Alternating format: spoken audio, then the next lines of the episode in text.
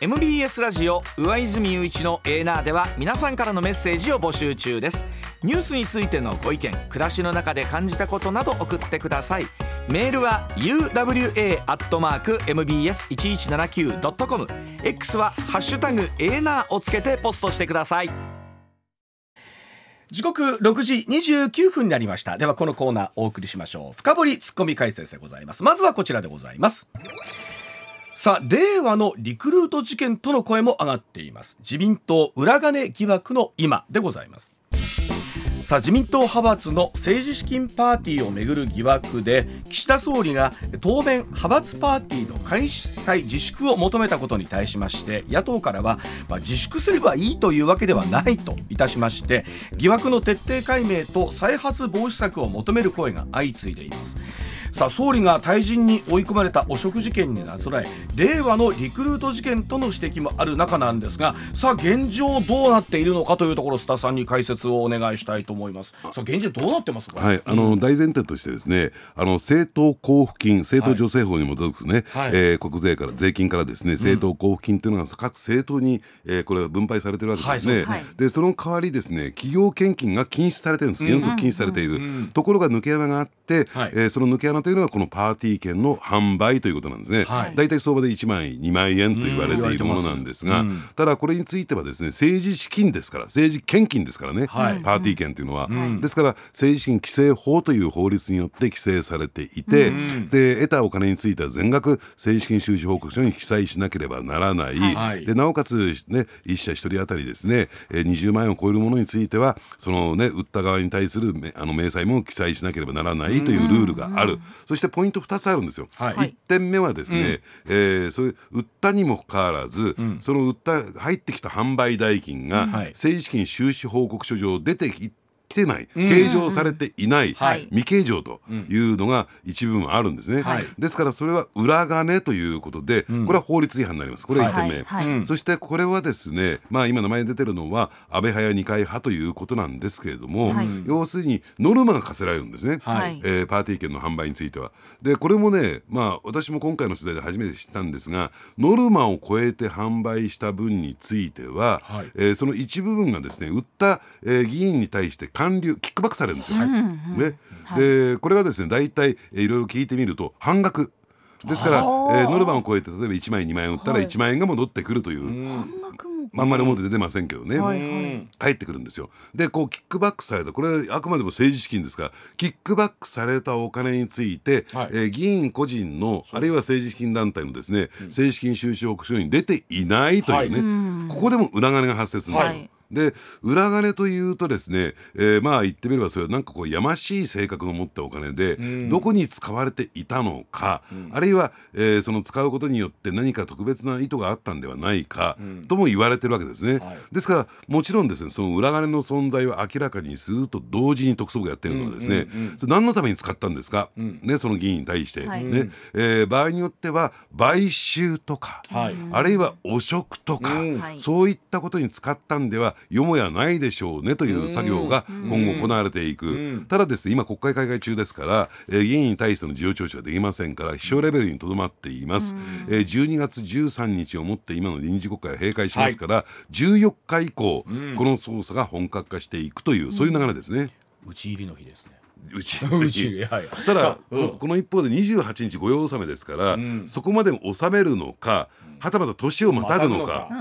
要するに納めなかったらあこれは大スキャンダルになるなと令和のリクルート事件の声もそれも事実になるなということになるんですよ。これでもねこうまあ連日出てる中で例えばそれ収支報告書に出てない計上されてないっていうことはですよイコールそこに数千万円レベルのになってくるとそこ当然脱税という話もこれ絡んでくるわけですよね。ええうんまあ、あの脱税といってもそれがじゃあどういうふうな位置づけになるのかね。例えば私的に飲食であるとか、えー、個人的な目的で使ったらそれは脱税ということになるし、じゃあそれを公的な目的で使ったら先ほど申し上げたように、うん、えー、買収とか賄賂とか、はい、確かにその一部出てる話では、えー、っと秘書さんのね給料で、はい、まあ要は公設でない方の部分も含めてということはあるそうなんですが、まあだからといっていいってもんでもこれもちろんないと思うんですけどあの自民党の桜田元オリンピック担当大臣二階派大会するときにパーティー券の販売が不満、えノルマが大変だったこの人本当素直な人ですね あのいつも思うんですけどあの悪気ないんでしょうあの元大工さんでねいい人なんですよ。いい人なんでしょうね。本当ね。うん。あのー、だけどでやっぱり時 TPO を考えてもらえないな。今じゃないでしょ。ああ言っちゃったって多くの人多くの議員言っちゃった。あのでまあで結局まあかなりそれをなんだノルマとして厳しいと思ってる議員もまあまあ大勢いるっちゃいるんでしょうね。ただねそこがミソなんですよ、うんうん、ノルマ厳しいねと、はい、でそうするとお前大変だろうと。俺が買ってやるよと言って面倒を見る、うん、ね、うん、えー、いくら余ってるんだ？20万円分余ってるんですよ。じゃあ俺全部引き受けてやるっていうね、うんうん、先輩議員が出てくると一生この人についていこう。それが派閥の原点なんですよ。ねえ。ー、ねでもこれどうなんですか？例えばまあこの後これが政治資金規正法のね、はい、えー、改正というところにまあつながっていくのかどうかっていうのもあるんでしょうけど、ただねこれどうなんでしょうね。この問題が発覚した以降ね、うん、えー、まあ、共産党を除いて他の野党は結構静かですよね。どうしてって言ったら他の野党議員も政治資金パーティーやってるからなんです、はい心当たりがある、うん、ある、うん、だからこれは抜け穴って冒頭申し上げましたよね、はい、このねパーティー券の販売というのが企業献金の抜け穴だと。で自分たちもやってるから、うん、でもそこまでねそれを廃止するとかね、はい、それを販売を禁止するとかっていうところまでやってもらったら自分たちの政治資金にも問題が出てくるから、そこまでやめてねというところが本音としてあるんじゃないかこれ例えばですよ。もちろん、分かんないですけどこの仕組みって多分政治の中である仕組みとなった時に例えばじゃあ他のところの党はやってんのかやってないのかみたいな話になりますよね、この仕組みになってくると、ええ、ノルマみたいなどこの、まあ、党も少なからずあるのかわからないですけども、はい、まあノルマはあるでしょうし、うん、ね、うん、でそれを超えた分の、うん、じゃあキックバックってどうなのかってねこう考えていくとあるいは取材をしていくとですね、例えばこれ自民党に限った話なんですけども、要するにキックバックについてはこれ習慣慣習化してるんですよ。はいはいでだからですからね各都道府県レベルが主催する県連レベルが主催するですねパーティーもあるんですよ。これでもキックバックと行われてるんですよ。はい。うん、要するに、えー、県会議員府会議員に対するキックバックって存在するんですよ。とするとねそれは与党だけなのと、野党もパー、ね、政治資金パーティーやってんだから、そういうことは十分ありるんじゃないのということですよね、はい、だからその部分も含めて野党もちょっとつくのが弱いんじゃないかと。いつ自分のところにブーメラン返ってくるかそうそうそうそうそういうこと。これでもどうなんですか？特捜部とすると狙いはどこまでっていうのがあるんでしょうかね？うん。だからこれあんまりね、えやりすぎると、もう政治が大混乱して、ね、内閣総辞職みたいなところになる。そうするとやっぱり捜査が政治に影響を与えるというのもこれをまたね特捜部として致し返しなんですよ。やっぱそうなんですか、えー、だからやっぱりこう民主主義ですから、えー、その政治のありようを決めるのはやっぱり投票国民有権者ですからね、なんか特捜部が意図的にその足を引っ張ったというふうに、えー、そういうふうに指摘されるのもこれも痛い部分としてあるんですね。これまああのそれこそおっしゃるように例えばじゃあ修正だけでねねじゃあこれもうここまでわっと大きくなったのをじゃあもうやっぱり修正しますとすいませんでしたって済むのか、うん、いやいやそこでは収まらないのかっていうところは佐さんどんなふうにこれ進んでいくんでしょうかね。うん、あのですからね未記載であるならば、うん、つまりね、うん、20万円を超えた分の、うん、えー、本来記載しなきゃならない名簿をつかなきゃいけないものについて、はい、出しませんでした。これは経連スミスでしょう。はいただしそ裏金っていうことになってくると、うん、その限りではない、うん、やっぱりその資金使途まで追いかけていかなきゃならない、うん、そこを明らかにするというところまで特捜部はやるべきだと思います。よね。まあ、それこそ岸田さんの求心力がうんぬんともう言われてこう一月二月、はい、もう内閣支持率はもうだだ下がり中のだだ下がりでこの話まで出てきたった時にさあこの国会、まあ、臨時国会って年明けまで含めてですけど須田さん見立てとしてはどういろんなものが最後進んでいくのかっていうところになるんですけど。うん。あのただですね私ねこの問題が発覚した以降も23週間経ちますよね、はいはい、でそれ以降ですね実を言うと数勘定してみると、えー、6回ぐらいですね政治家の資金パーティーって出席してるんですよ、先週も行きました。で出た後も。出た後も。ね、今週の月曜日も行きました。あら2万円払って。あらどうでした？どうでした、だからなんか全然もうみんなね、うえー、もう自分には無関係みたいな形で大盛況。大盛況？大盛況。大盛況。だからそういった点で言うとなんか遠い世界の話みたいなね、えー、な感じもない。なんかもうなんか、はい、それこそね今はもう怖いからやめておこうみたいなことになってると思ってます、うん、そんなことない。岸田さんがここに来てようやくね、パーティーを自粛しようって話になってますけど、つい先週ってもうえらいあれですね。我々3人ここで大騒ぎしてますけども、うんうん、要するにどこ吹かずですよ。はっきり申し上げそうですか。それが永田町の実態なの。だから岸田さんが自粛ってもなんで？みたいな。そういう感覚だと思います。ということはということはこれ以上大ごとになる感じはないのか。う全然危機感がないのか。危機感がないんですよね、はい。うん、このパーティー券の収入っていうものがないとやっぱり厳しいんです厳しいですね。あそうなん、えー、まあ、でもそれでいうと本当にあの政党助成金ね、はい、我々がよく言われるコーヒー代程度みたいなところですけれども、うん、ほなそれいるんかっちゅう話になりますよね,、ね。うん、まあそういった点で言うとですねやっぱり政治に金がかかりすぎるというところが一つ大きな問題なのかなと思いますけどね、まあ、もちろんそのねいろんなところでお金がいるっちゅうのはそれはまあいるんでしょうけれどもですよ。ですよ、あのこんな形になるのかなということなんですが。さあ、えー、まだまだ波乱含みというところだそうでございます。では続いてこちらでございます。さあ前原新党結成で政界のバランスはどう変わっていくんでしょうか国民民主党から離党を表明した前原誠司氏をめぐりまして日本維新の会の藤田幹事長は昨日前原氏が結成する新党との選挙協力について正式に話をしたいということであれば受けたいと述べまして協議に前向きな姿勢を示しました。さあ前原氏の新党結成によって政界バランスはどのような変化をもたらすんでしょうか？須田さんお願いします、うん、はいあのねこの問題を見るにあたってですね私やっぱり私たちちが思い出さなきゃならないのは、うん、昨年の参議院選挙、はい、特に京都での選挙なんですよ。はい、でその時にですね、まあ、なかなか京都に進出できなかった日本維新の会は、公募をやりましてね、はい、えー、女性候補を、要するに京都の選挙区に立てた、でそのねターゲットになったのは、えー、福山、えー、立憲民主党元幹事長ですよね、ね哲郎さんですね。でこの方と激しく争った、その時にぴったりとそばに寄り添って、うん、え京都の有権者に一生懸命訴えていたのが前原誠司さんだったんですよ。まあ、この辺りから日本維新の会と前原誠司さんとの、え関係が水面下では強固にあった、はい、ただその一方で国民民主党本体の方は玉木さんの方はですね、うん、どちらかというともうその時点から自民党に対して、はい、非常に接近をしていた、えー、国えー、党内でこう対立があったわけですよね。うん、で実は今週ちょっと馬場さんと日本維新の会の馬場さんと話をする機会があってですね、うえ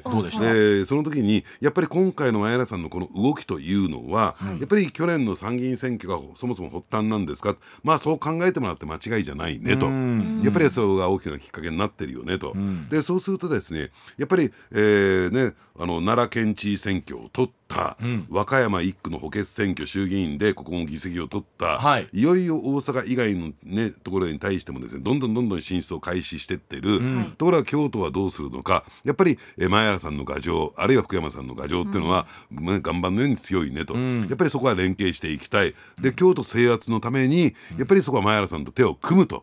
い。う選択肢になったんだろうと思う、ですから、えー、前原さんとしてはですねやはりあのどうなんでしょうねちょっと国民民主党の中でも居場所がない、はいはい、だとしたら次の展開を考えて日本維新の会と今勢いのある日本維新の会と組んでいく、うん、両者の思惑がぴったり一致したんじゃないかなと私は思いますね。組むとは言っても一緒になるではないんですよね。あのですから今回ですね、うん、国民民主党から4人の、うん、国会議員が前原さんと行動を共にし無所属の人が1人ついて、うん、そして政党要件を満たして5人の政党になったんですが、その大部分がですね、比例区なんですよ。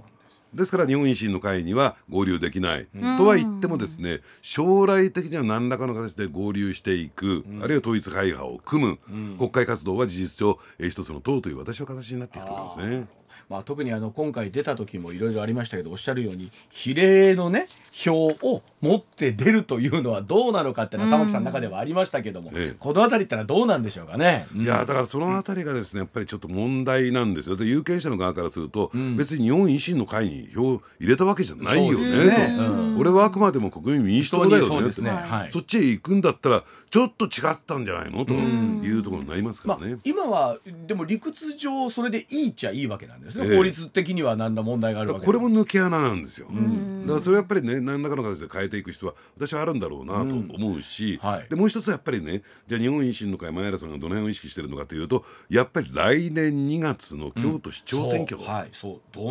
ですかね。で、はい、やっぱりですねこれまで、えー、京都市長選挙と京都の政界っていうと、うん。共産 VS 非共産という構図だったんですよ。で、うん、そこに向けてですね日本維新の会はどういう戦略を描いてるかというと、うん、えー非共産非自民っていうね、うん、そこに非自民という要素を加えて三つどもえという状況を作り出し、はい、で前原さんという人気者を加えてですね、うん、なんとか京都市長の選挙に食い込みたいの。これトータルとしての前原さんの思惑としてみればですよ、ね、前原さんの一番のやあの思いってのは何なんですかね？うん、あのですからそういった意味で言うとですね、はい、やはり自分を追い出したと言ったらいいんですかね。えー、まああのなんていうかな、うん、ですから立憲民主党、はい、特に枝野福山さん体制に対してはですね、うん、えー、やっぱり強いなんかこう反発心ってあるでしょうね。あのどうですか？例えば考え方とした時に保守に近いところだとかなり前原さん持ってらっしゃるわけですから、ええ、こうかといって自民党とはでもこう距離を置きたい。ええ。だこの辺りこう政治スタンスとしたらどどこに位置されてるのかなっていうのをいつも思うんですけど、前原さんというと。だからもともとはですね、うん、そういった方多いんですけれども、うん、自民党から選挙に出たかったんだけども、うん、選挙区が空いてなくて、はい、えー、旧民主党にから立候補しましたっていう方多いじゃないですか、はい、そのうちの一人なんですよ、だから自民党からもですね、うん、え来ないかという声がかかってるんだけれども、ただ行ったところで、はい、やっぱり自民党は重鎮が山ほどいるじゃないですか、やっぱりそこは若い政党である日本維新の会と組んで、で組めば、要するにその中で一定の影響力を誇示できるじゃないですか、やっぱりこのまま自分は終わりたくない政治的に終わりたくない、雑巾金がけになりたくない、はいうん、やっぱりそこで、えー、一定のね影響力を行使したいと言ったら、もう選択肢として日本維新の会で組むしかないんですよ。特に最後の最後はそこにこうインクルードされていくんですかね。で将来的にもですね、うん、えー、勢いありますからね。えー、でなんならそのなんなら維新の中でなんかこと上り詰めてって、はいはい、ねえー、リーダーにまでなっていきたいっていう。はい、はあなるほどな、うん、まあ本当にそれで言うと京都の図式が今後、まあ、それこそ門川さんのあとどんなふうになっていくのかっていうのは、これちょっとかなり注目ですよね。そうですね。来年2月の京都市長選挙は要注目というところですね。はい、では続いてこちらでございます。さあ伊藤忠商事の会長がビッグモーターの買収に意欲を示しました。その意図とは何でしょうか？中古車販売大手ビッグモーターの買収を検討している伊藤忠商事が主要な中古車事業を引き継ぐ新たな会社を設立する案検討していることが報じられています。まあ、会社を分割することで創業家が新会社の経営に関与できないようにするのが狙いで伊藤忠は慎重に資産査定を行った上で来年春までに最終決断する方針ということなんですが、うん、さあこの伊藤忠のとのビッグモーターの関係、えー、どうなっていきそうでしょうかスターさん、えうん、あのその話をする前にねぜひご理解いただきたいのは、はい、あのビッグモーターの位置づけなんですよ、うん、これ改めて言うまでもないんですがちょっと整理しておくために納得すると、要するに自動車整備業を営む会社であり、はい、なおかつ中古車を販売する、はい、えー、そういう会社ですよと、はい、まあそういった業種って結構あるんですけどね、うんうん、でそういった中でそういった両者を営んでる会社と損害保険会社の間には、ある種の握り密約があるんですよ。それ一体どういうことかというと、要するに自動車整備業という点で言うとね、うん、事故車をどうやって集めてくるのかっていうのが売り上げを伸ばしていくことになりますよね。うん、ただ事故を起こした、ね、からといってじゃあこの整備工場に持ち込もう、ね、あどこにしようか、ね、見積もり出させよう、うん、なりえないんですよ。事故になってすぐ直したいというのがありますから、でその時にどこに最初に連絡をするかというと、えーね、JAF に連絡する人もいれば、まあ私なんか損害保険会社にすぐ連絡が入れるでしょうね、そうすると回収なんかすぐ来てくれるっていうことで、損保会社に連絡をします、はい、で回収して修理を済む。でつまり損害保険会社が修理工場もある種こう指定するような形になってしまうんですよ。でそうすると修理工場側はですね損害保険会社からそういう事故車の紹介というのを受け,、受けるとやっぱり仕事が増えていく、はい、損害保険会社との有効な関係あるいは、えー、損害保険会社に、えー、ね、あのそういったものを回してもらえるような関係にしておきたい、はい、ねでその中でね損害保険会社にとってじゃあ何が必要かというと、えーね、自賠責保険なんですよ。でそういった中古車を販売している会社は中古車を販売したと同時に自賠責保険ってワンセットじゃないですか、はい、いや自分で入りますってこれできるんだけども、はい、そんな面倒くさいこと誰もしないですからね、でそうするとですねじゃあうちに事故車を1台持ってきてくれれば、自賠責保険を5件そっちに回しますよと。このバータがあるんですよ。1件5件というね。これ業界の慣習があるんですよ。だから、えー、損害保険会社にとってこれだけ大きくね、えー、事業展開してきたビッグモーターって、うん、大きなですねまあお得意様になっちゃうわけ、だからもたれ合いの構図があるんですよ、はい、だからそのもたれ合いの構図にそもそもメスを入れていかなければ、うん、この問題ってなくならないんですよ、ただ入ってないですよ。今金融庁はそこまで、ね、じゃあ損保会社に対して、で問題視提起してあなた方も共同責任だっていうことをやってないわけじゃないですか、でお茶を濁して、えー、ビッグモーターの損保代理店をの免許を取り上げたといういうことにとどまってますよね。でそこに目をつけたのが伊藤忠。でこれはね非常に大きなビジネスになるなだってうちには免許なんかなくても大丈夫だもん。だって損害保険会社の代理店の会社があるから、うん、で整備工場としての,、ね、あのそしてのあのインフラがありそして中古車販売の実績があるビッグモーターを買ってきて、うん、完売付け替えて伊藤忠モータースにすれば、うん、でえー、お客さんがついてるわけだから、はい、それでいいじゃないかと。代理店があるんだから、お客さんの方としても名前変わったらちょっと安心するとかもありますね。ねでなおかつそのもたれの構図があれば、ね、あの黙っててだって利益上がっていくんだから。でもまあそこのところをしっかりと精査して例えば創業家が新会社に関与できないとか、まあ、資産査定も行って、伊藤忠もでもネガティブな方にこれがなってしまうとややこしいわけですよね。はい、うんだから言ってみればですねあのね創業家、あの問題だった親子をね、うん、排除すればそこから完全に買収すれば、えー、まあね言ってみればクリーンな存在になりますからね、イメージとしてですよ、はい、イメージとして。それはどうなんでしょうか？その法あの資産のことを含めてなんですけど可能なんでしょうかね？できるんですかね？そのまああのそれについて創業家も、うん、あのそれでよしとしているわけですから、これで数百億円金が入ってきますからね。一生安泰ですよこれ、ね、そうか。逃げ切れるんですよ。うんみんなハッピー。みんなハッピー。じゃあ誰がそん、ね、あの被害者なのかっつったら、はい。であの山崎花は車持ってますか、今持ってないです。あのバイクは持ってるんですよね？バイクは今は持ってないですけど買う予定です、うん。うん、だからそうやって車やバイクを持っている、うん、そして自賠責保険に入っている私たちなんですよ。そうでしょでところがですね、えー、まあ言ってみればこうやってね保険金を水,、水増ししてしまうとですね、はい、えー、まあ言ってみればですね、えー、結果的に我々の払う自賠責保険がどんどんどんどん増えていくんだけども、うんうん、直接の痛みってないじゃないですか、はい、ね。あこれだけ損害が出たビッグモーターのおかげで俺こんなにたくさんのお金払うのかっていうのは、うん感じられないんですよ。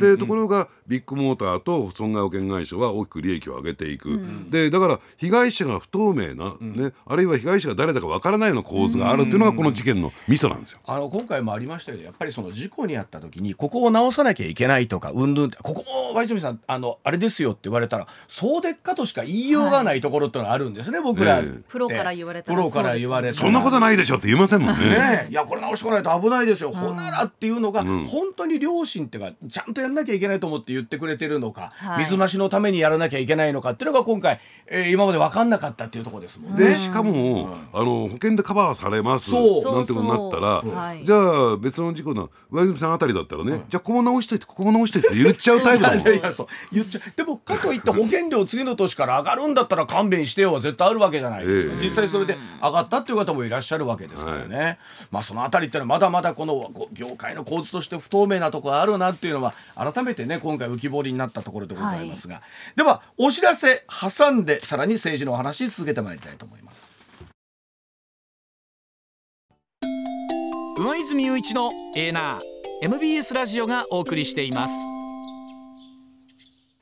さあ時刻6時58分回っています。続いてこちらですさあ中央の選挙にも影響してくるんでしょうか？乱立の選挙戦江東区長選挙のここに注目でございます。え公職選挙法違反の疑いで関係先の強制捜査を受けた木村弥生前区長の辞職に伴います。東京都江東区長選挙が今月3日告示されました。立候補者5人で柿沢水戸衆議院議員の関与によって逆風化となっている自民党なんですが地域政党の都民ファーストの会及び公明党国民民主党との相乗りで臨みまして立憲民主党は共産党などとの共闘を決めたほか維新は独自候補を推薦する状況となっています。さあ来年の都知事選そして次の衆議院選挙を見越残しました前哨戦ともいえる江東区長選挙のポイントを見ていきたいと思うんですが、えー、候補者だけ改めて整理しておきますと、はい、えー、大久保智香元東京政策担当部長、うん、自民公明国民民主地域政党の都民ファーストの会推薦、えー、三戸彩さん元江東区議会議員、えー、井野隆元国税庁職員小暮博之医療法人理事長酒井夏美元江東区議会議員の皆さんが立候補しています。では時,、えー、時報の後お伝えしてまいります。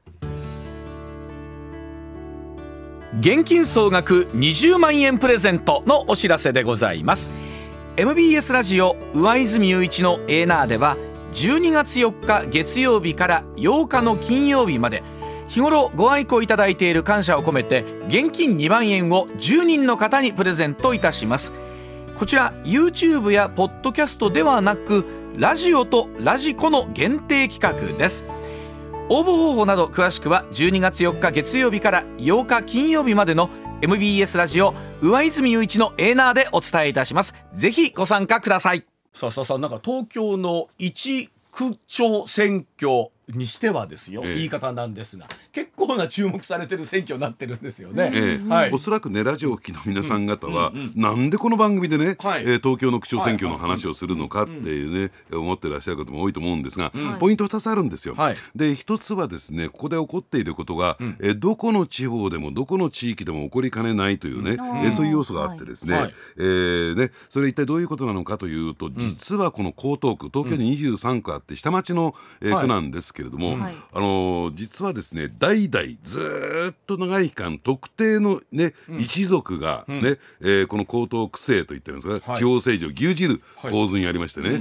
ー、3つの,、ね、あの一家があるわけなんですね。はい、それが先ほど出てきた柿沢水戸さん、はい、お父さんがですね、柿沢浩二さん元外務大臣、ね。でそれから木村弥生さん、これがですねあの先般、えー、問題が起こって区長を退任された方、でお父さんが木村弁さんっていう方で、これも衆議院議員山崎派の、えー、国会議員だった方、それから、えー、山崎一樹さん、ねうん、えー、和樹さんというのかな、うん、えー、この方は前回、ね、区議選、えー、区長選挙に出て敗れた人、うん、でこの方のお父さんは代々ねずっと長らくね、えー、高等区長を務めておられた地元政界を牛耳ってこられた方、はい、この3つの一家がですね、えー、長らく高等区政を牛耳ってきたんですよ。すごいですね。そういったところって多い多いですよ。でだから2世3世問題もこういったところがあるんですよ。だからまあ三国志みたいなもんですよ。すごいですね。で前回の区長選挙で、はい、そのうちのその木村家と柿沢家が手を結びましてね、はい、で、山崎家に対峙したというですね合唱連行が行われたんですよ。でそれこそ木村さんというのは例の YouTube の有料動画で選挙運動をやっちゃったってんで、えー、いやお辞めになったんですが、そんなこと気づかなかったのかみたいな話があったわけですよねもともとはね、えーうん、でそこに対してですねそれを指導したのが柿沢さんであり資金を出したのは柿沢さんだったということで、うん、柿沢さんまで類が及んでいるということなんですけれども、うん、でまあそういう状況じゃあ山崎さんがね、はい、先ほど申し上げた、うん、えー、まあ柿沢ね、うん、えー、柿村連合に対して対峙した山崎さんが出てくるのかっていうと今回出ない。出ない、えーえー、なぜ出ないのかというとですね2つポイントがあってですねやっぱり自民党のですね、うん、あのなんていうかイメージがあまりにも今悪すぎる。悪すぎる。この番組聞いていただいて分かる通りですね、えー、自民党のイメージ悪すぎて、はい、そこから出るとなるとなかなかこれ難しいぞと当選するのは、はい。はい、でそこの足元を見たのが、うん、誰あろう小池都知事、はい。ね、都民党ファーストの会を率いる、えー、小池都知事が、うん、えー、このね、えー、三一族乱立に対して、えー、まああの割って入ってたというところなんですよ。うん、ですから小池さんの側近の、えー、まあ言ってみればですね、まあ、あの東京都の職員が幹部がですね出馬をする、うんはい、そして今言われ目にたための、えー、東京都のですね自民党、はい、都連もですね、はい、そこに相乗りをする。なるほど。でただですね、うん、あの東京都連自民党東京都連と都民ファーストの会っていうのはこれはね骨肉の争いを繰り広げてきたところなんだけれども、うん、えー、東京都連会長の萩生田さんは今年の春、うん、なぜかですね大嫌いのはずの小池都知事と会食を申しましてね、以後蜜月の関係にある。ね、でその先に見据えてるのは何かというと、はい、やはり日本維新の会のこれ以上のですね、え躍進を抑えたい。という思惑。そして都民ファーストの会と、ね、手を携えて東京都議会で与党になりたい。与党になって甘い汁をチューチュー吸いたい。まあそういう思惑から、えー、都民ファーストの会はついたと。ということはその大久保さんという方にその都民ファーストの会推薦で自民公明国民民主がもう相乗っちゃった。相乗っちゃった。えー、はい。ですから今回はこれこの方が当選する可能性確率が極めて高い、はあ、私が注目ポイントは第2位なんですよ、うんうん、辞典につける。もちろん辞典につけたからといって区長にはなれませんよ、うん、ででここはですねやっぱりね日本維新の会の、方が日本維新の会が推薦している小栗弘さん。が、はいと2位につけるのか、うん、それとも立憲民主党が、えー、推薦した野党共闘立憲民主党共産党れいわ新選組社民党が、えーね、支持している、えー、酒井さんが2位時点につけるのか。これがですね次の野党第一党の座をめぐる激しいバトル。あのここに来て小池さんがまた東京都の高校の教育無償化なんていうものをバンとぶち上げてました、この方の名前っていうのはどっかでこう必ず出てきますね小池さんっていうのは。だからその無償化ってどこに目が向いてるのっつったら、うん、維新の会でしょ？そうですよね。維新の会が東京でそれをやると、うん、また有権者がついてきかねない。それにね危機感を覚えて、うん、だから自民ファースト民ファースト小池一党がついてですね、やっぱり維新に対峙していこうというね。例えば日本維新の会とかってのは東京ではイメージどうなんですか？関西ではもちろんこれだけまあね議席数首長、あの市長もいらっしゃるわけですけれども、えうん、だから例えば参議院選挙においてはですね、音喜多俊さん、はい、選挙区、そして比例区では、えーね、柳瀬さんという方が日本維新の会で当選してますからね、やっぱり一定程度の支持はある。だから主導権を握るようなところまで行ってない、ただ今までの勢いからすると近い将来、えー、東京においても、えー、相当大きな影響力が出てきかねないっていう、そういう状況ですね。でもすごいですね。やっぱりその国民、えー、自民東京都連自民党と、えー、それから都民ファーストの会ってめめちゃくちゃな反面なのに、こういう時になったらまた手を組んで、えー、萩生田さんと小池さんがご飯を食べるという。はいもうなんか政治ってもうすごいですね。もうだからもう本当に三国志になってきたね。そうですね、ね、レッドクリフ石壁の戦いが。どうするんです大人同士ってこういがみ合ってる人がご飯食べるときに何の会話から始めるんでしょうね？こうギクシャクとかしないもんですかね？いや政治家そうじゃいやいやいやいやいつもお世話になってるワインさん。ねいつも聞いてますよ評判。もう人気者みたいな。悪い気はしないですね 上泉雄一のエーナー。MBS ラジオがお送りしています。こだわりの朝どれニュースをご紹介。まずはこちらの話題からです、はい、昨日午後茨城県日立市役所前のイベント会場に乗用車が突っ込んだ後逃走しその後同じ男が運転する別の車が東海村役場に突っ込んだ事件で警察は日立市に住む自称運転手の益子豊容疑者を逮捕しました捜査関係者によりますと益子容疑者は2件とも自分がやったなどと関与を認める話をしていたほか東海村に恨みがあったなどと話しているということです。これ須田さん昨日先ほどニュース見てたんですが、はい。はい、まず最初その市役所前のイベントに行った通りあの最初こうなんか運転の操作ミスだったのかなと思った。らそうではなくって、はい、えさらに30分かけて今度は東海村の役場でしょ。相当なこの変な言い方ですが思いがあって、まあ、恨みがあった恨みがあったということなんでしょう。ね。まあ、本当にその辺がですね解明がもと、待たれるんでしょうけれども、はい、ただやっぱりねこれ殺人未遂ですからね。そうです相当大きな問題ですよね。そうですよね、はい。続いてのニュースはこちらです。麻薬取締法と大麻取締法の改正案が昨日参議院本会議で自民公明など賛成多数で可決され成立しました。大麻の使用罪が創設されるほか大麻草から抽出した成分を含む医薬品で安全性と有効性が確認されたものは使用が可能になります、まあ、このニュースあの以前須田さんにも解説いただいたんですが、この薬として待ってる方って大勢いらっしゃるわけなんですよね、えー、はい、あの躁うつ病なんかにですね、はい、やっぱりあの効果があると言われてますけれども、うん、ただその大麻そのものがね、うん、えー、これ解禁されるわけじゃなくて、はい、その抽出成分というね限定的なものですから、はい、そ、ね、えー、その辺をちょっと勘違いしないでいただきたいなと思いますね。はい、はい、続いてはちょっと信じがたいこちららの話題です。奈良市の小学校に通う女子児童がいじめを受け重大地底に認定されましたがこの児童がノートに書いた自殺をほのめかすような言葉について担任教諭が花丸をつけるなどの不適切な対応をしていたことが分かりました奈良市教育委員会や児童とその家族の代理人を務める弁護士によりますと女子児童が去年6月当時の担任教諭に対して自習ノートに「私は死ねばいいのに」などと書いて提出したところ担任教諭が花丸をつけた上で You can do it などを書いて返していたことが分かったということです。あのこれまあ細かい事実関係とかっていうのは分からないところあるんですけれども確かにその私が死ねばいいのにって花丸をつけるっていうのはいかがなものかというで一方でその You can do it っていうのはその励ましの気持ちだというところこうもちろん分からなくはないんですけれども、まあ、どういうふうにこう書いた方が捉えるかっていうところあります？ね。これね、うん、あのですからこの問題を考えていくとねやっぱりどうなんでしょうね、うん、あの教員教師のですね、はい、適格性の認定ってよく言われますけれども、うん、一旦ね免許を取ってしまうとずっとそれが継続する、その辺もちょっとね、ね。えー、どうなのかなと思いますけどね。はい。続いてはこちらです。頂き女子リリちゃんを名乗り恋愛詐欺マニュアルを販売し自身も男性の行為につけ込み現金を騙し取ったとして詐欺罪などに問われた無職渡辺舞被告の公判が昨日名古屋地裁で行われ渡辺被告は起訴内容を認めました、まあ、これあの実は裏ネタのコーナーにも少しつながる話かもしれませんが、うん、えー、これをマニュアルとしていたっていうのがすごいですよね。そうですね。で加えてですねそのホストクラブそのものがね、うん、でデータお金っていうんですが、はい、支払われたお金でこれ犯罪収益金ですから、まあ、それをどう位置づけるのかっていうところもあるでしょうね。ね。はい、続いては政治にまつわるこちらの話題です。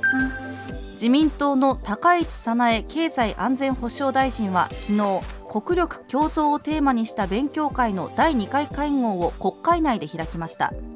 会をめぐっては来年の党総裁選を見据えた足場作りとの見方が出ており参加議員の人数が注目されていましたが今回は前回の13人より少ない10人にとどまりました。この数字というのは須田さんどう見ればいいんですか？いや、えー、会員数総会員数47人に対して10人ですから、はい、やっぱり少ないでしょうね。やっぱそうです。だからその質疑に対しては私も永田町で聞いてるんですが、うん、出席するなというねそういうプレッシャーもかかってるんですよ。あら。そうですか、ええ、偉い話ですね、ええ、はい。だそうでございます続いてのニュースはこちらです、中国の巨大経済圏構想一帯一路について G7 主要7カ国で唯一参加するイタリアが離脱の意向を中国側に正式に伝えたと複数の現地メディアが報じました。イタリアが中国に渡した文書には2国間の戦略的友好関係を維持する約束が記されているということですが現地メディアは中国側が報復措置に出るかどうかは不透明だとしています。増田さん、これ前々からそんなお話ありましたけど正式にというところですけどこれなん。か影響出てきそうですかね、まあ、やっぱり、うん、あの品質量ドンするじゃないけれども、うん、もうねこっちにメリットがないんだったら金出してくれないんだったらもうやめるぞというね、冷酷な国際政治でしたね。はい、うん最後は須田さんも気がかりではないでしょうか。こちらの話題です。日本大学は昨日薬物問題で廃部の方針が示されているアメリカンフットボール部の部員に向け東京都千代田区の大学本部で説明会を開催しました、はい、一連の問題発覚後大学側が初めて対面での対話を設定したもので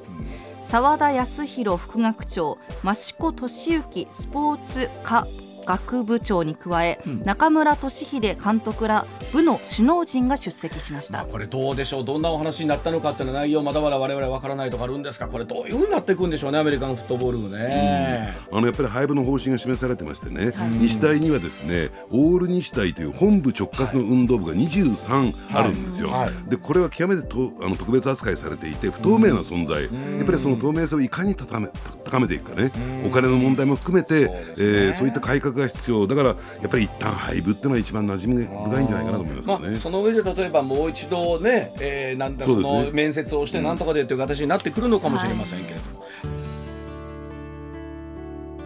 現金総額20万円プレゼントのお知らせでございます。MBS ラジオ上泉雄一のエーナーでは12月4日月曜日から8日の金曜日まで「日頃ご愛顧いただいている感謝を込めて現金2万円を10人の方にプレゼントいたします。こちら YouTube やポッドキャストではなくラジオとラジコの限定企画です。応募方法など詳しくは12月4日月曜日から8日金曜日までの MBS ラジオ上泉雄一のエーナーでお伝えいたします。ぜひご参加ください。